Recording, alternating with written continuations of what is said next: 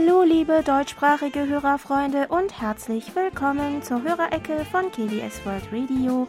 Am Mikrofon begrüßen Sie wieder heute am 21. Oktober To Young In und Jan Dirks. Herzlich willkommen zur heutigen Sendung. Ja, letztes Wochenende ist in Korea Chaos ausgebrochen. Vielleicht haben unsere Hörerfreunde das auch aus unserem Programm erfahren, denn wegen eines Brandes in einem Datenzentrum waren am Samstag die Dienste des Tech-Giganten Kakao ausgefallen. Betroffen war nicht nur der beliebteste mobile Messenger Kakao Talk, sondern auch Online-Banking, Taxirufdienste, elektronischer Fahrradverleih, und Navigations-App und so weiter. Etwa zehn Stunden nach dem Auswahl wurden zunächst die grundlegenden Funktionen des Messengers KakaoTalk wiederhergestellt. Die anderen Dienste waren dann schrittweise in den Tagen darauf wieder verfügbar. Begründet wurde die langsame Wiederherstellung der Dienste mit den Sicherheitsüberprüfungen, die in dem Datenzentrum Schritt für Schritt durchgeführt werden müssen. Kakao hat sein Angebot in den letzten Jahren immer weiter ausgebaut und stieß dabei immer wieder in neue Bereiche vor. Allerdings ist damit auch äh, die Abhängigkeit von diesen Diensten stark gewachsen. Das wurde spätestens am vergangenen Wochenende noch einmal allen bewusst. Die Messenger-App wird zum Beispiel nicht nur zum Chatten benutzt, sondern auch für Restaurant, äh, Wartelisten kommt sie oft zum Einsatz. Sobald, sobald ein Tisch frei ist, wird äh, die oder der Wartende dann per Kakaodruck darüber informiert. Das ist eigentlich eine sehr praktische mhm. Funktion, vor allem für diejenigen, die ähm, nicht so gerne in Schlangen warten wollen ähm, und dabei die Zeit einfach so ähm, vor sich hingehen lassen möchten. Mhm. Ähm, man muss sich nicht handschriftlich in eine Liste eintragen. Die aber meistens weiterhin vor vielen Restaurants ausliegt, sondern macht das bequem online über diesen ähm, Dienst. Ähm, das ist auch aus Datenschutzgründen besser, sonst stehen die ähm, eigene Telefonnummer ja eigentlich äh, auf diesen auf ähm, ja genau ausgelegt. Mhm. Äh, den echten Namen muss man auch nicht unbedingt eingeben. Mittlerweile gibt es aber immer häufiger am Eingang einen Tablet-PC. Da tippt man kurz die Daten ein. Dazu gehört meistens die Anzahl, nur die Anzahl der Gäste, mhm. manchmal auch, ähm, welchen Platz man bevorzugen würde, wie zum Beispiel, ob man sich einen Platz im Innenraum oder auf der Terrasse wünscht. Danach gibt man noch seine Handynummer ein und schon ist man auf die Warteliste gesetzt. Ähm, Dabei ist halt der Vorteil, dass man nicht die ganze Zeit in der Schlange stehen muss, bis man aufgerufen wird, sondern von dem Restaurant über diese, ähm, diesen Dienst, also über Messenger-App Kakao Talk, benachrichtigt wird, sobald man an der Reihe mhm. ist. Ja, und da diese Messenger-App eben plötzlich äh, an dem Tag nicht mehr funktioniert hat, haben die Kunden dann natürlich auch keine Benachrichtigung bekommen. Auch gab es Meldungen von einem Nutzer, der über die Verkehrsmittel-App von Kakao einen E-Tretroller gemietet hatte. Da die App nicht funktionierte, konnte er den Roller auch nicht abgeben. Erst nach der Wiederherstellung konnte er die Nutzung des Rollers auf der App beenden, woraufhin er eine Rechnung von über 350 Euro bekommen habe und äh, ja, er meinte, er hoffe nun, dass er diese zusätzliche Gebühr dann zurückerstattet bekommt. Am Samstag war ich mit einer Freundin in ihrem Wagen unterwegs. Wir wollten zu einer Hochzeit und auf der Hinfahrt konnte sie die Navigations-App von Kakao problemlos nutzen, was sie auch immer mhm. benutzt. Ähm, als wir dann abends nach Hause fahren wollten, hat die App natürlich nicht mehr funktioniert, sodass sie erst einmal in Panik geraten ist und mhm. ähm, eine andere Navigations-App dann heruntergeladen hat. Weil sie aber immer Kakao benutzt hat und die neue App nicht kannte, ist sie ja dreimal falsch abgebogen. Ähm, und wir haben wahrscheinlich doppelt so lange gebraucht als sonst wie bei dem Brand beim Telekommunikationsanbieter KT vor ein paar Jahren und auch in diesem Fall muss ich immer wieder daran denken, dass die neue Technik natürlich schneller und bequemer ist, aber die alten analogen Wege doch noch gebraucht werden. Ja, und das ist natürlich genau das Argument für den Erhalt der Ausstrahlung über die Kurzwelle. Und auch die Schneckenpost hat längst noch nicht ausgedient. Sie bleibt für uns weiterhin ein wichtiges Mittel, um mit vielen unserer Hörerfreunde in Kontakt zu bleiben. Mhm. Auch diese Woche haben wir auf dem Postweg einige Zuschriften bekommen.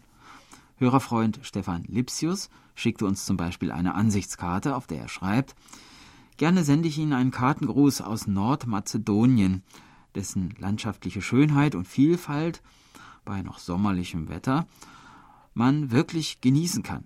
Sehr eindrucksvoll ist der Ohrid-See, aber auch die Hauptstadt Skopje.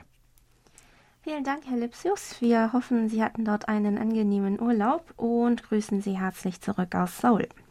Ein längerer Brief kam dann von Monitor Michael Lindner aus Gera, der uns Folgendes schreibt. So langsam wird es wieder Zeit für einige persönliche Zeilen an meine Freunde in der deutschen Redaktion von KBS World Radio. Schließlich freut sich jeder, wenn ein traditioneller Brief ins Haus flattert. Da sind wir auch schon beim Thema, da ich mich für den Eingang Ihres Briefes mit der wunderschönen QSL-Karte bedanken möchte. Besonders habe ich mich über die persönlichen Worte von Hannah Lee auf der QSL gefreut. Auch wenn es nur wenige Worte sind, sie haben Freude in mein Herz gebracht. Ja, richtig bemerkt, der Sommer ist mit dem heutigen Tag vorbei. Noch einmal zeigt sich das Wetter von seiner besten Seite. Die Sonne lachte den ganzen Tag und es war angenehm warm. Morgen beginnt der Herbst, ebenfalls mit angenehmem Wetter, was sich aber die nächsten Tage ändern soll. Die Nächte sind bereits empfindlich kalt. Da gehen die Temperaturen schon auf 0 Grad Celsius zu. Eigentlich freue ich mich auf den kühlen Herbst, hatten wir doch wieder einmal einen viel zu heißen Sommer. Irgendwann reicht es mit der Hitze. Aber die Sommerzeit sei trotzdem sehr schön gewesen und zwar aus folgenden Gründen. Herr Lindner schreibt, viel Gartenarbeit, die für mich Erholung und Sport gleichzeitig ist, aber auch Zeit zum Reisen war vorhanden. So erlebten wir wieder einen wundervollen Enkelurlaub mit unserem Philipp, der jetzt schon acht Jahre alt ist. Solche Urlaube genießen wir, machen sie uns doch jünger. Mit einem Enkel ist das Leben einfach lustig, unbeschwert und herzerfrischend. Wir waren zusammen im Nationalpark Sächsische Schweiz, wo es unglaublich viel zu entdecken gibt. Da war tatsächlich jeder Tag ein Highlight. Weitere Reisen unternahm ich mit dem 9-Euro-Ticket quer durch Deutschland zu den schönsten Sehenswürdigkeiten. Aber noch nicht genug. So gab es ins österreichische Salzburg konnte man mit dem Ticket reisen. Drei Monate lang war ich also aktiv auf Achse, habe dieses tolles Angebot voll ausgeschöpft. Da ich nun seit einem Jahr Rentner bin, kam diese Traumaktion natürlich sehr gelegen. Da hat sich wieder einmal das alte Sprichwort bestätigt. Rentner haben niemals Zeit. ja. Und von diesen Reisen hat uns Herr Lindner auch zwei Colla äh, Bildercollagen geschickt. Äh, vielen Dank dafür. Allerdings trübt ihn der fortwährende Krieg in der Ukraine. In seinem Brief schreibt er uns weiter. Momentan sieht es in Deutschland und vielen anderen EU-Ländern sehr traurig aus. Der Krieg in der Ukraine hat alles auf den Kopf gestellt. Schlimm auch die Situation, dass sich unsere Politiker nur noch herumstreiten, während die Preise regelrecht explodieren. Die Inflation galoppiert und treibt vieles in den Ruin. Jeden Tag muss man Angst um den Frieden haben. Eigentlich glaubte ich an ein unbeschwertes und äh, glückliches Rentnerdasein. Denkste. Da bleibt nur die Hoffnung, dass Putins Krieg nicht noch auf andere Länder übergreift. Auch die atomaren Drohungen des Kremls bereiten schlaflose Nächte. Da kann man tatsächlich nur noch beten, dass nicht das Unvorstellbare geschieht. Ja, wenn man sich die schrecklichen Bilder aus der Ukraine anschaut, denkt man, dass das Unvorstellbare eigentlich schon passiert ist und täglich weitergeht. Mhm. Auch wir hoffen sehr, dass dieser Krieg bald ein Ende hat. Zum Empfang und zum Sendeinhalt von KBS World Radio kommentierte Herr Lindner dann noch äh, zum Schluss. Ich bin immer sehr glücklich, dass der Hörerbriefkasten von KBS World Radio in Deutsch so gut gefüllt ist. Ist ein gutes Zeichen dafür, dass sich die Hörerfreunde hier in einer wundervollen familiären Runde wohlfühlen. Das macht den KBS Hörerbriefkasten einmalig. Kaum ist die Sendung vorbei, fiebert man schon der nächsten Sendung entgegen. Super. Das freut uns natürlich zu lesen. Vielen Dank, lieber Herr Lindner. Herr Lindner hat uns außerdem einen Empfangsbericht für den koreanischsprachigen Hanminjuk Pangsong von KBS ähm, auf der Kurzwelle äh, 6015 Kilohertz geschickt. Leider stellt die Abteilung von Hanminjuk Pangsong keine QSL-Karten aus, aber wir werden eine Kopie des Empfangsberichts an die Zuständigen weiterleiten, lieber Herr Lindner. Die Kollegen freuen sich bestimmt. Dann haben wir von Monitor Paul Gager aus Wien einen dicken Umschlag mit einer bunten Sammlung von Zeitungsartikeln, Broschüren und Bildern mit Korea-Bezug erhalten. Vielen Dank.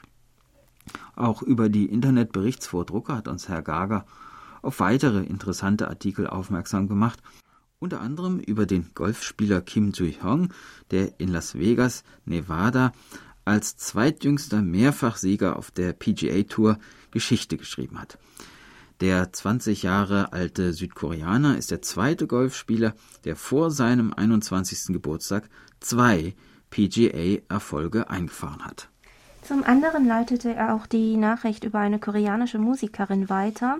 ARD Teletext habe gemeldet, dass der deutsche Chordirigentenpreis an die, Südko an die in Südkorea geborene Dirigentin Kwan Hyun-ju gehe, die sich unter vier Finalisten durchgesetzt hat. Sie studiert in Saarbrücken-Saarland und arbeitet als musikalische Assistentin beim Kammerchor Saarbrücken. Ein weiterer Musiktipp von Herrn Gaga ist für Musikfreunde in Korea interessant. Die Wiener Philharmoniker in Korea werden am 3. und 4. November in Seoul ein Konzert geben. Vielleicht sind auch noch Tickets vorhanden fragt sich nur zu welchen Preisen.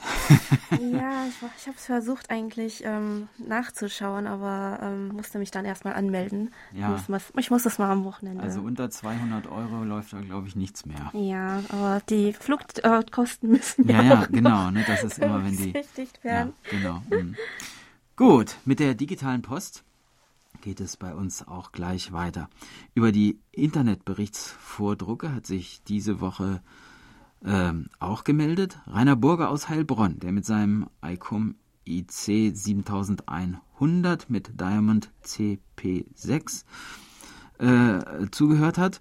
Und zwar am 12. Oktober mit SINPO 5x4. Danke für eure Berichte und Kulturbeiträge. Wenn ich Nachtschicht habe, freue ich mich, wenn ich eure Sendung auf der Arbeit auf Kurzwelle empfangen kann. Macht bitte weiter so mit euren Beiträgen, meint er. Vielen Dank, Herr Burger. Wir wünschen Ihnen weiterhin viel Hörvergnügen. Über unsere German-Adresse meldete sich dann auch Mario Schöler aus Bad Blankenburg, der uns am 13. Oktober mit seinem Texon PL 880 mit 10 Meter Drahtantenne mit Simpo 35343 empfangen konnte. Außerdem fügte Herr Schöler noch hinzu, die Sendung Musik verbindet gefällt mir sehr gut. Es ist nicht der am Sonntag gesendete K-Pop-Kram. Dafür bin ich zu alt. Ja, wir freuen uns, dass Ihnen dafür die traditionelle koreanische Musik gefallen hat, lieber Herr Schöler. Monitor Burkhard Müller aus Hilden fand dagegen auch die Sonntagssendung schön. Und zwar hatte er uns zum Beispiel am 18. September gehört und äh, schreibt, ein nahezu ungestörter Empfang und schöne Musik in der Sendung Musikalische Reise, gut geeignet für einen Wochenausklang. Könntet ihr übrigens nicht mal eine Sendung über einzelne Sänger machen? Mein Vorschlag wäre die Sängerin Yang Hee-eun. Ja, Herr Müller hatte uns ja auch schon mehrere Male geschrieben, dass er Ihre Musik sehr gerne hört. Ich glaube, die meisten, die Sie kennen, werden Ihre Meinung auch teilen, lieber Herr Müller. Ähm, und ich gehöre auch dazu. Eine ähnliche Sendung ist tatsächlich für das nächste Jahr geplant. Aber äh, da es bis dahin noch etwas dauert, wollen wir die Sängerin heute einmal in der Hörecke kurz unter die Lupe nehmen. Yang Hee-eun ist äh, 1952 in Seoul geboren und gilt heute als eine der wichtigsten Vertreterinnen der koreanischen Folksong-Szene der 70er und 80er Jahre. Mit dem Singen begann sie im Alter von knapp 20 Jahren, weil ihre Familie finanzielle Schwierigkeiten hatte und sie auf diese Weise Geld verdienen wollte. Glücklicherweise wurde ihr Talent dann auch sofort erkannt so dass sie mit ihren Auftritten tatsächlich bald Geld verdienen konnte. Im September 1971 kam dann ihr erstes Album heraus, das die Lieder Morgentau und Senoia enthielt und bis heute zu ihren bekanntesten Werken gehört.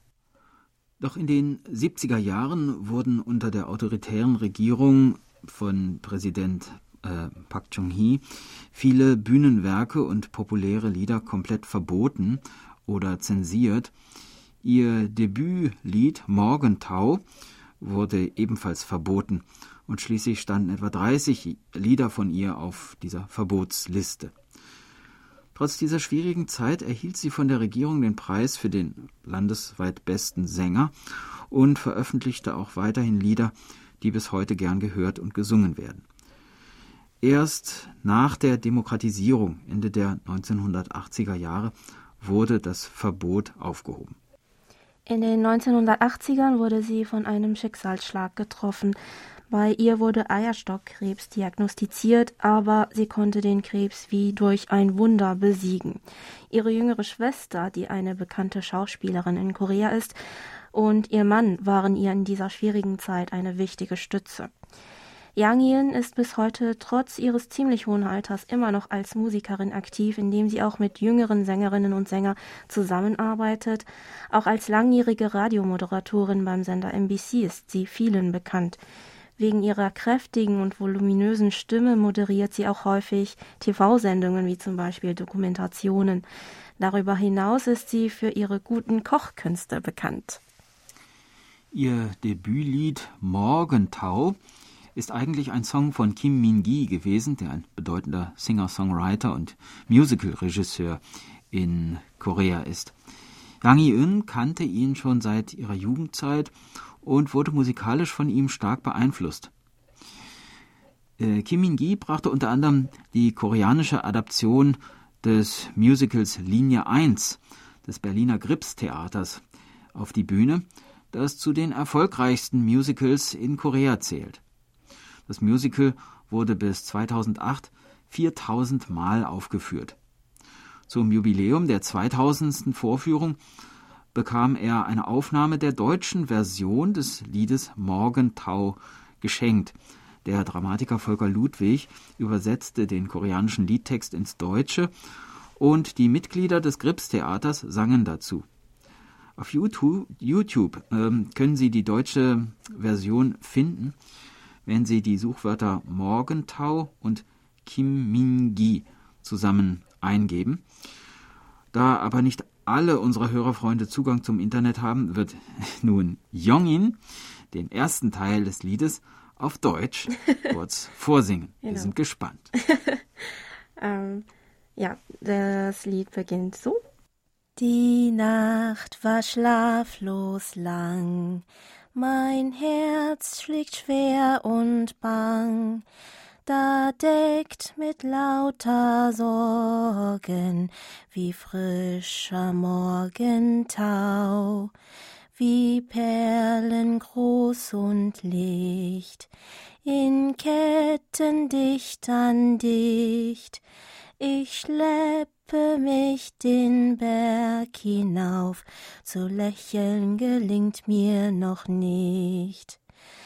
Wie so mild das Morgenrot dort überm Friedhof ruht. Die geballte Mittagsglut wird mein Wegbegleiter sein. Ich recke mich und seh ins weite Land hinab. Ich streife alle Sorgen ab, erhebe mich und geh. Ja, toll. ähm, das war Jongin.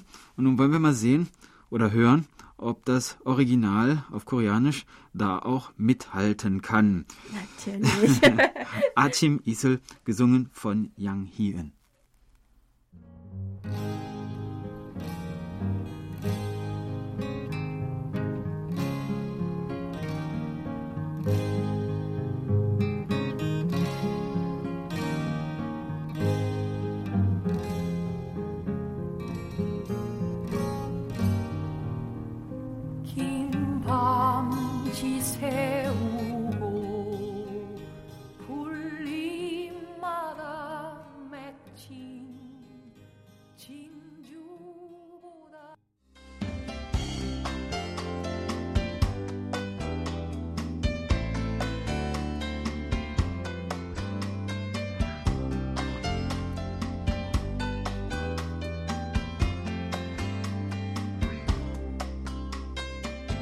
Und nun kommen wir zu den Medientipps. Auch diese Woche ein herzliches Dankeschön an Monitor Erich Kröpke für die Zusammenstellung.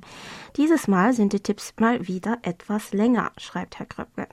Am Anfang der Medientipps steht dieses Mal ein Beitrag im Schweizer Fernsehen. Unter dem Titel Sternstunde Musik Generation K-Pop blickt die Dokumentation hinter die Kulissen der K-Pop-Industrie und begleitet junge Talente auf dem Weg durch die K-Pop-Akademien.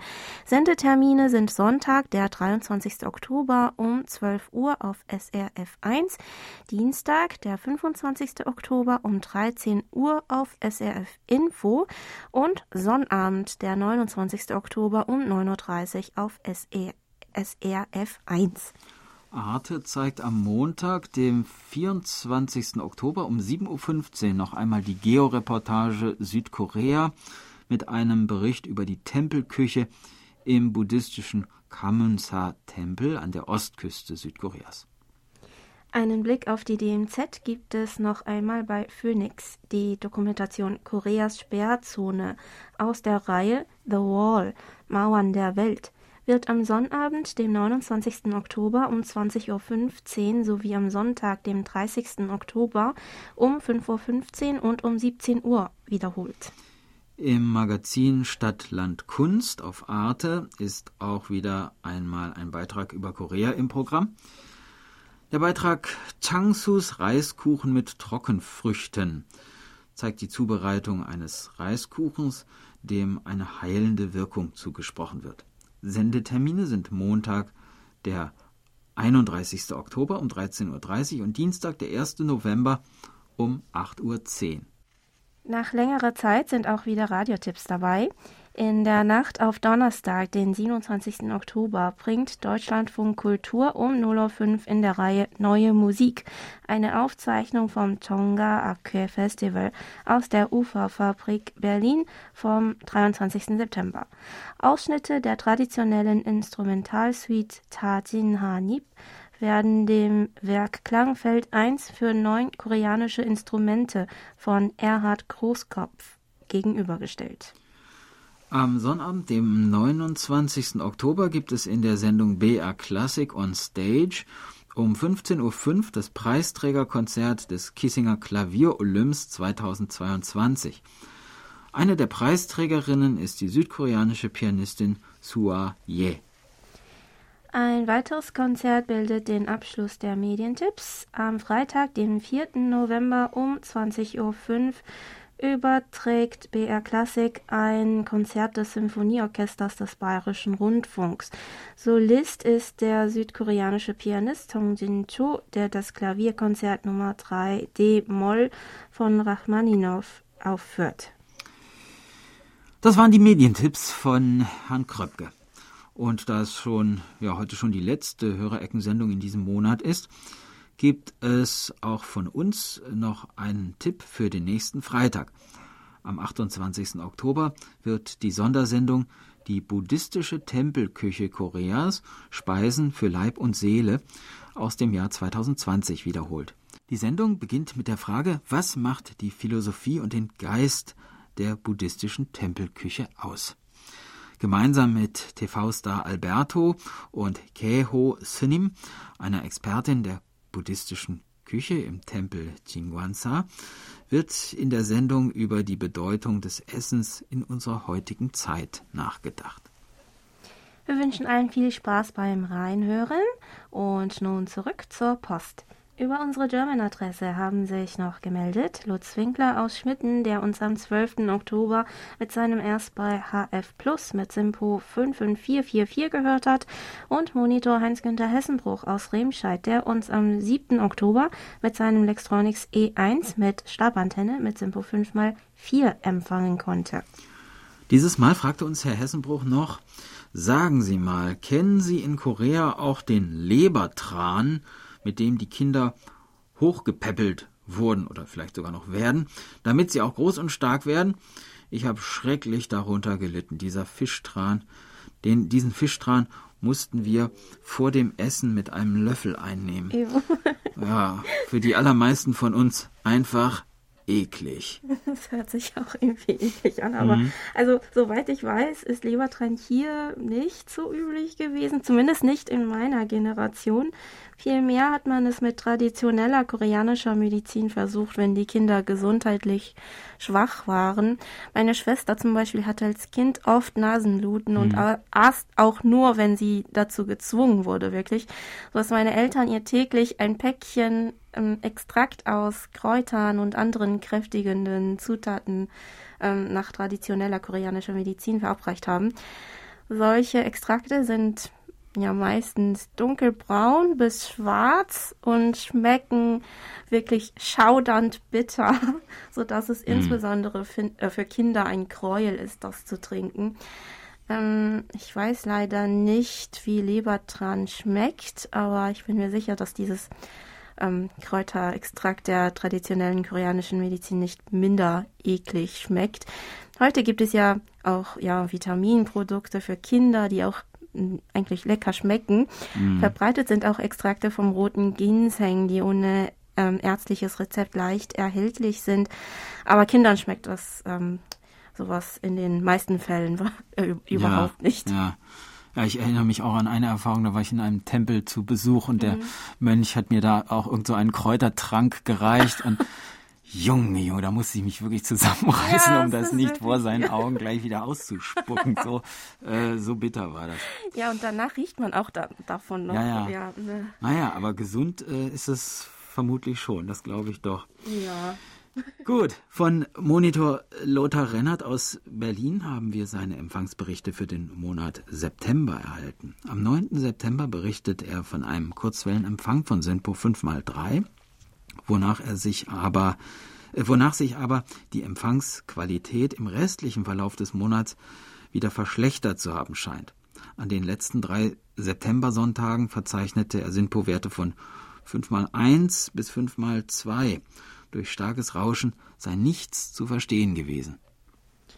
Vielen Dank, Herr Renat, dass Sie trotz der schlechten Empfangsbedingungen bei uns reingehört haben. Wir hoffen, dass sich die Empfangsqualität in diesem Monat ähm, wieder verbessert hat. Dann gab es auch eine E-Mail von Monitor Herbert Jörg aus Bühl, der am 7. Oktober mit seinem Fundix-Satellit 1000 mit Teleskopantenne einen Empfang von Simpo 5x5 hatte.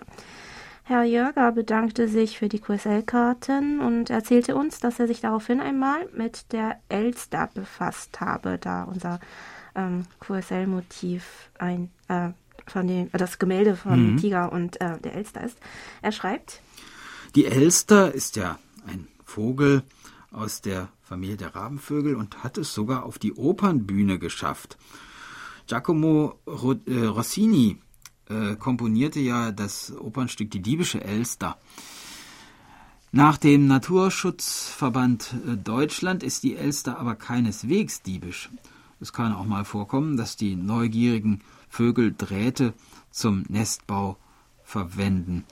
Das gezielte Stehlen von silbrig glänzenden Gegenständen konnte aber nicht nachgewiesen werden.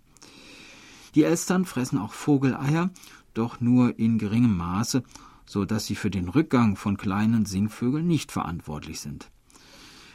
Die Elster raubt mir jedoch im Moment Zeit und Nerven.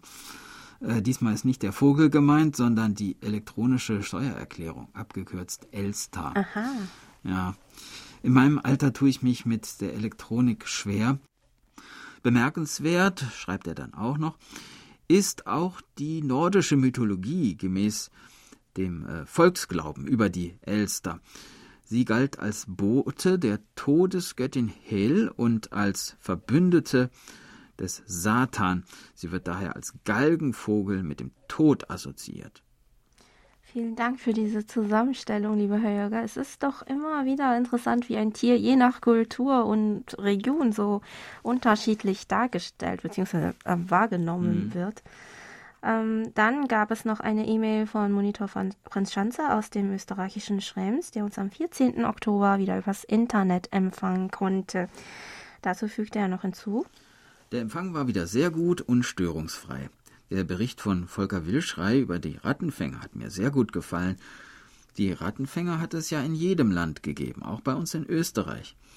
In meinem Buch Auf der Wanderschaft habe ich auch eine Geschichte geschrieben, und zwar über die Rattenfänger von Korneuburg. Bei Herrn Schanze bedanken wir uns auch für die Zeitungsausschnitte aus der österreichischen Presse mit Korea-Bezug, die bei uns über die Schneckenpost eingetroffen sind. Er berichtete uns außerdem, dass neben dem Internet auch der Empfang auf der Kurzwelle immer sehr gut sei. Was das Rattenfangen betrifft, gibt es übrigens in Korea einen alten Brauch namens Chibul Nodi, was wortwörtlich übersetzt Rattenfeuerspiel bedeutet. Am ersten Vollmondtag des Jahres nach dem Mondkalender oder am Tag davor kamen in der Nacht die Dorfbewohner zusammen, die in den Reihen zwischen den Reisfeldern oder anderen Getreidefeldern Feuer legten. Das sollte die Felder von Ratten und anderen Schädlingen befreien und gleichzeitig auch Unglück vertreiben. Dafür wurden früher Fackeln benutzt, die mit Beifuß umgewickelt waren. In den 90ern wurden auch Blechdosen verwendet. Die Blechdosen wurden mit Stroh gefüllt, das angezündet wurde. An den Dosen wurde dann noch jeweils eine lange Schnur befestigt, an denen man die Dosen halten und in der Luft kreisen lassen, also ja, ähm, mhm. schleudern konnte.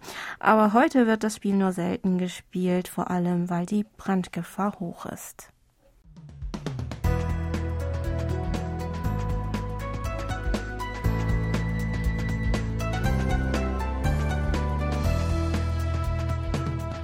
Sie hören KBS World Radio mit der Hörerecke. Geburtstagsecke. Auf der Geburtstagsliste von Monitor Bernd Seisser aus Ottenau stehen diese Woche Patricia Dölle in Illingen, Peter Zang in Wiesloch, Michael Dulisch in Dienstlaken, Rosel Hessenbruch in Remscheid, Daniel Riedelt von SM Radio Dessau, Ute Lindner in Gera, Heinz Haring in Kapfenberg und Sarah Sophie Ladusch in Cottbus.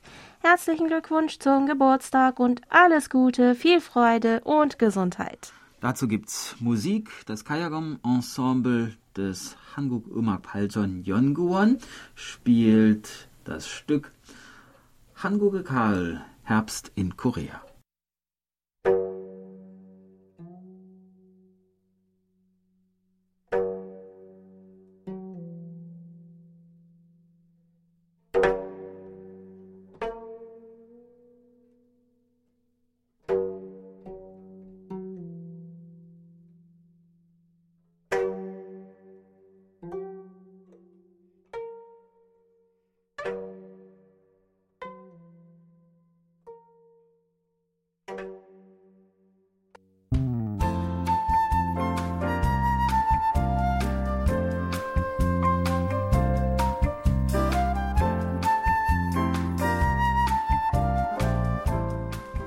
Hallo Wochenende.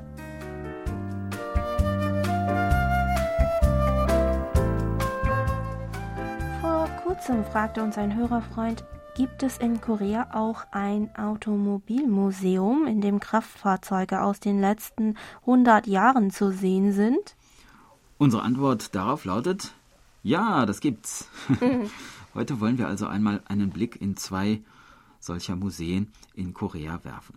Zunächst fahren wir nach Gyeongju, das ist die alte Hauptstadt des Königreiches Shilla in der Provinz Nordgyeongsang. Von allen Städten des Landes hat Gyeongju mit Abstand die meisten bedeutenden Kulturschätze und historischen Städten zu bieten, die auch auf der Liste des UNESCO-Welterbes zu finden sind. Und ein Automuseum gibt es dort auch. Das Gyeongju World Automobile Museum eröffnete im Jahr 2017. Über drei Stockwerke hinweg stellt das Museum anhand von verschiedenen Exponaten die Geschichte und die kulturelle Entwicklung des Automobils vor und bietet auch Filme zum Anschauen und Mitmachprogramme an.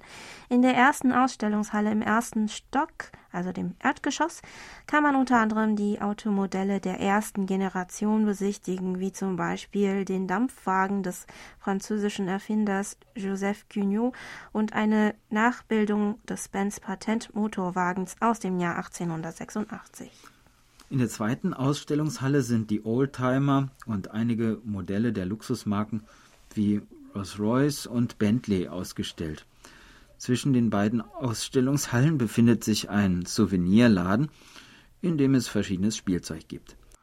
Sobald sich die Kinder- und Autofans von dem Laden losreißen können, geht es weiter zum zweiten Stock. In der Ausstellungshalle Nummer 3 sind die Sportwagenmodelle zu sehen und auch ein Wagen des ehemaligen Präsidenten Pak Chung-hee wird hier ausgestellt. In der vierten Ausstellungshalle nebenan kann man nicht nur die Oldtimer aus Filmen bewundern, sondern sich auch über die Vergangenheit, Gegenwart und die Zukunft des Automobils informieren. Mit eingeschlossen ist auch die Geschichte der ersten koreanischen Autos. Im dritten Stock kann man noch weitere Nachbildungen von bekannten Autos aus Filmen besichtigen, darunter ein Wagen aus einem James Bond Film und das Zeitmaschinenauto aus dem Film Zurück in die Zukunft. Nebenan gibt es noch ein Café, in dem man eine Verschnaufpause einlegen kann. Die Erwachsenen können bei einer Tasse Kaffee den Blick auf den See Pomun durch das Fenster genießen, während die Kinder noch ein bisschen Spaß auf dem kleinen Kinderspielplatz des Cafés haben können. Der Eintritt kostet für einen Erwachsenen 13.200 Won, also 9,50 Euro etwa. Äh, Kinder und Jugendliche im Alter von drei bis 18 Jahren müssen 8000 Won, also 5,70 Euro Eintritt zahlen. Das zweite Automuseum befindet sich auf der Insel Jeju-do. Es handelt sich um das World Automobile and Piano Museum, das 2008 äh, auf Grundlage einer privaten Sammlung aufmachte. Anhand von über 100 Automodellen, die jeweils die wichtigsten Epochen in der Geschichte des Autos repräsentieren, werden hier die Entwicklungsgeschichte des Automobils sowie ihre kulturellen Aspekte beleuchtet. Im Erdgeschoss gibt es vier Ausstellungsbereiche. Dort werden je nach Epochen die jeweiligen Automodelle von damals vorgestellt mit ausführlichen Informationen an der Wand. Im zweiten Stock geht es dann äh, weiter. Dort werden auch repräsentative koreanische Marken und Automobilmodelle gezeigt, unter anderem auch der erste koreanische Taxiwagen. Für kleine Kinder, die bei einem Rundgang durch das ganze Museum schnell müde werden können, stehen auch Bobbycars zur Verfügung. Draußen gibt es ebenfalls viel zu erleben. Einige Fahrzeuge, die auf dem Außengelände stehen, kann man auch besteigen. Außerdem können sich Kinder auch für eine Fahrschule anmelden und mehr über die Verkehrssicherheit erfahren, indem sie selbst mit einem kleinen E-Auto mit den Eltern fahren. Aber wie auch schon der Name des Museums verrät, gibt es hier nicht nur Autos zu sehen. 2019 kam die kleine, aber feine Klavierausstellung im zweiten Stock hinzu. Dazu gehören über 30 Klaviermodelle. Zu sehen gibt es Cembali und Konzertflügel ab der Zeit äh, Anfang des 19. Jahrhunderts. Unter anderem auch ein Exponat, das aus dem Jahr 1888 stammt und das weltweit einzige Klavier ist, das von dem französischen Bildhauer Auguste Rodin mit Gravuren versehen wurde. Das ist wohl das Highlight der Ausstellung. Für die Besucher gibt es auf Informationstafeln an der Wand auch interessante Geschichten im Zusammenhang mit den Instrumenten zum Nachlesen. Der Eintritt kostet für einen Erwachsenen äh, etwa 9,30 Euro, für Kinder ab 3 bis 18 Jahren etwa 8,60 Euro. Am Ticketschalter am Eingang bekommt man übrigens auch ein Päckchen Karottenstücke überreicht für die Fütterung der Rehe im Eingangsbereich. Auch wer sich nicht unbedingt als autonah bezeichnen würde, kann hier also etwas erleben.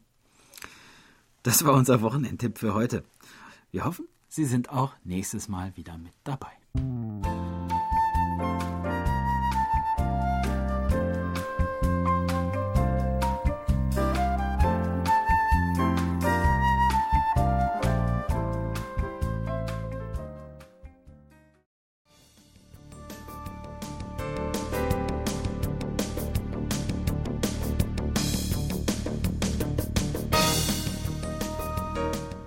Hören Sie den monatlichen Bericht von Thomas Schneider aus Freiburg.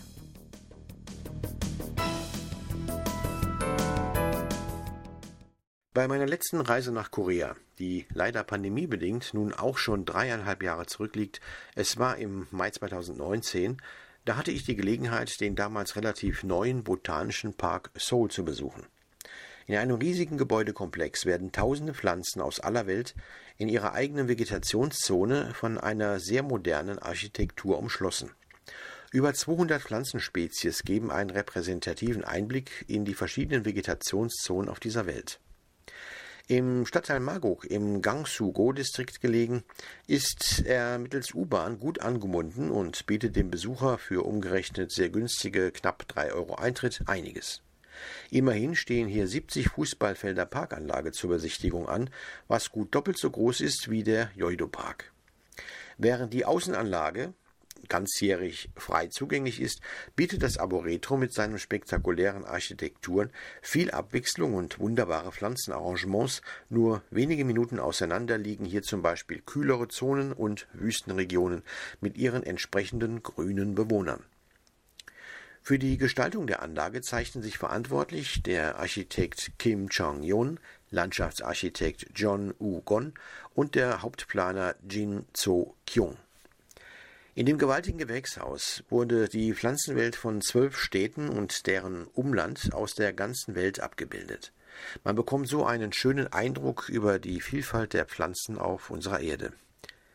Als Besucher muss man sich bewusst sein, dass es in dem überdachten Gebäude schon sehr warm ist, was eben auch den Temperaturzonen geschuldet ist. So war es an dem Tag, als ich den Park besuchte, recht schwül, was das Wetter anbelangte. Als ich jedoch nach gut drei Stunden wieder aus dem Gebäude kam, empfand ich die Schwüle draußen als beinahe schon angenehm frisch. Im Gebäude führt dann ein Skywalk im Arboretum den Besucher, nachdem er sich auf der Basisebene einen Detaileinblick durch die Pflanzenlandschaft verschaffen konnte, in nochmal luftige Höhen über das gesamte Gelände in der Halle. Hier bieten sich dann beeindruckende Gebäudeperspektiven auf die Architektur und die umliegende Pflanzenwelt. Kindern wird auch eine große Lernzone angeboten, wo sie sich sehr spielerisch mit der Pflanzenwelt befassen können. Ein großes Café innen wie auch im Freigelände bieten Platz zum Ausruhen und der obligatorische Souvenirshop bietet sogar echte Kleinpflanzen an. Nicht vergessen sollte man bei seinem Besuch das große Freigelände mit einem See und außen angelegten schönen Parkanlagen, wo man wunderbar spazieren kann und sich erholen. Der Seoul Botanikpark ist wirklich sehenswert und eine weitere Oase inmitten von Seoul, einer Stadt, die so viel Grün zu bieten hat, dass man angesichts der Tatsache, dass hier inklusive Umland etwa 20 Millionen Menschen leben, gar nicht erwartet. Damit komme ich zum Schluss für heute. Ich wünsche allzeit guten Empfang, jetzt, wo die Nächte wieder länger werden und die Temperaturen hoffentlich etwas erträglicher. Bis zum nächsten Mal verbleibt aus Freiburg Thomas Schneider.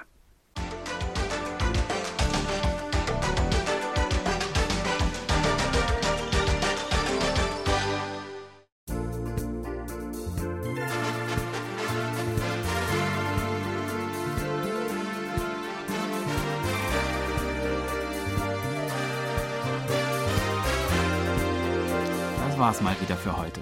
Vielen Dank fürs Zuhören und ein schönes Wochenende wünschen Ihnen To Young In und Jan Dirks. Auf Wiederhören und bis in zwei Wochen.